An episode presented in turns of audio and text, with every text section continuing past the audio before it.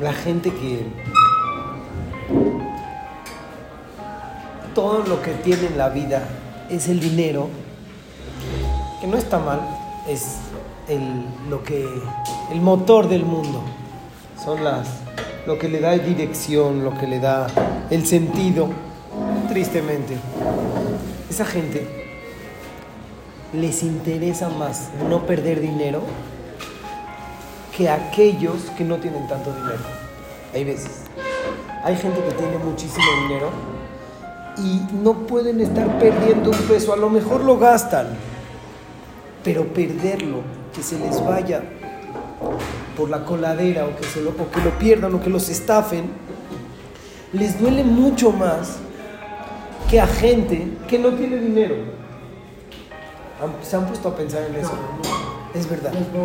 ¿Sí? Yo les quiero explicar primero un ejemplo y les voy a decir después la, la razón. ¿Eh? ¿Cómo se hizo rico? Porque se hizo gastar bien el dinero. A lo mejor, no sé si es la razón. Pero por ejemplo, les voy a decir algo. Hay, eh, hay muchos negocios, hay una regla muy fuerte. Estamos hablando de dinero. Hablando de dinero, una regla muy fuerte. A los ricos les cuesta más barato la vida que a los pobres. Los pobres pagan más por la vida que los ricos. Es un tema muy fuerte, pero por decir, por ejemplo, imagínense que hay un pobre que necesita comprarse un coche. Entonces este pobre, ¿cómo se lo va a comprar? Con intereses. Va a tener que estar pagando interés por el coche. Pero el rico, como tiene el dinero, no lo paga. ¿Está fuerte o no? Como el rico tiene muchísimo dinero, lo paga de contado. ¿Eh? Sí, pero ok, pero estoy hablando. Y muchísimas otras cosas. Los ricos no les gusta el perder un peso, se ponen mucho más fieras que un pobre. ¿Saben ustedes por qué? Más que, más que la educación. Exacto. El pobre, ¿cuánto tiene? Lo que pierde no es que le duele en el alma.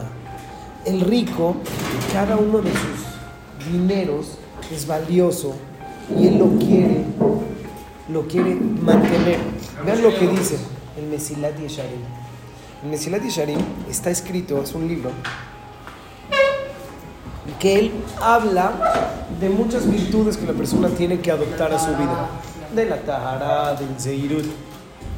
Y acabando de explicarte cómo funciona esa virtud, te explica también cómo puedes llegar a perderla primero cómo la puedo adoptar y des, después de que ya la tienes, cómo llegar a perderla. Y dice lo siguiente el Ramjal. Dice así. כותב שלושה דברים יסודיים שצריך להישמר מהם בכדי שתהיה לאדם את האפשרות לקבל יראת שמיים. Él explica que hay tres cosas, dice Mesilat Yesharim, para que puedas tener יראת שמיים. בלהיזהר במעשה בהליכותיו. te tienes que cuidar en cada una de las cosas que haces. Levalitarev baem shemetzisu. Kim halila y harem, harem de ¿Saben qué nos puede llegar a pasar? Hemos platicado de Igachamayim, de Habachamayim.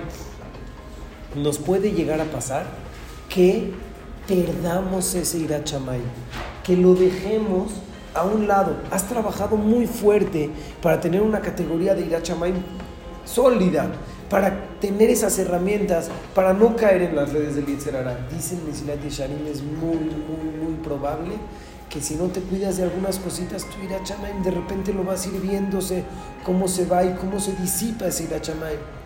Y no te vas a voltear al pasado y vas a decir, ¿cómo llegué a hacer esto que estoy haciendo? ¿Me explicas cómo? Si yo no estaba en esta larga, yo no estaba en esta categoría, estoy mucho más alto. Empezaste a abrir un poquito la llave y fue goteando tu Irachamaim y lo tiraste.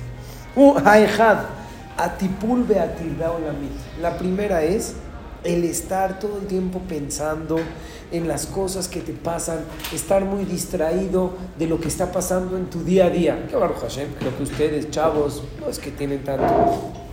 Hashemi, ashok bealatzon, la risa, el chiste, el chiste de lo que haces, el despreciar y no darle la importancia a lo que estás haciendo. Ah, qué payaso, de verdad. El bajarle la importancia de eso. Ashlishi, Hajebra los malos amigos. Hay veces los malos amigos puede ser de que nos hacen de que nos hacen que caigamos. Porque aquellas malas influencias te empiezan a decir y te empiezan a bajar de esa categoría importante que estás. Y eso es como que una llavecita que va goteando poco a poco. Bekevan sheelu advarim meod mishematmid baem. Si tú piensas y estás poniendo atención en estas tres cosas, que Moshe Jajamim, mitzvah goreret mitzvah. Si tú piensas en estas tres cosas, automáticamente vas a crecer. Como dijeron los Jajamim, mitzvah goreret mitzvah.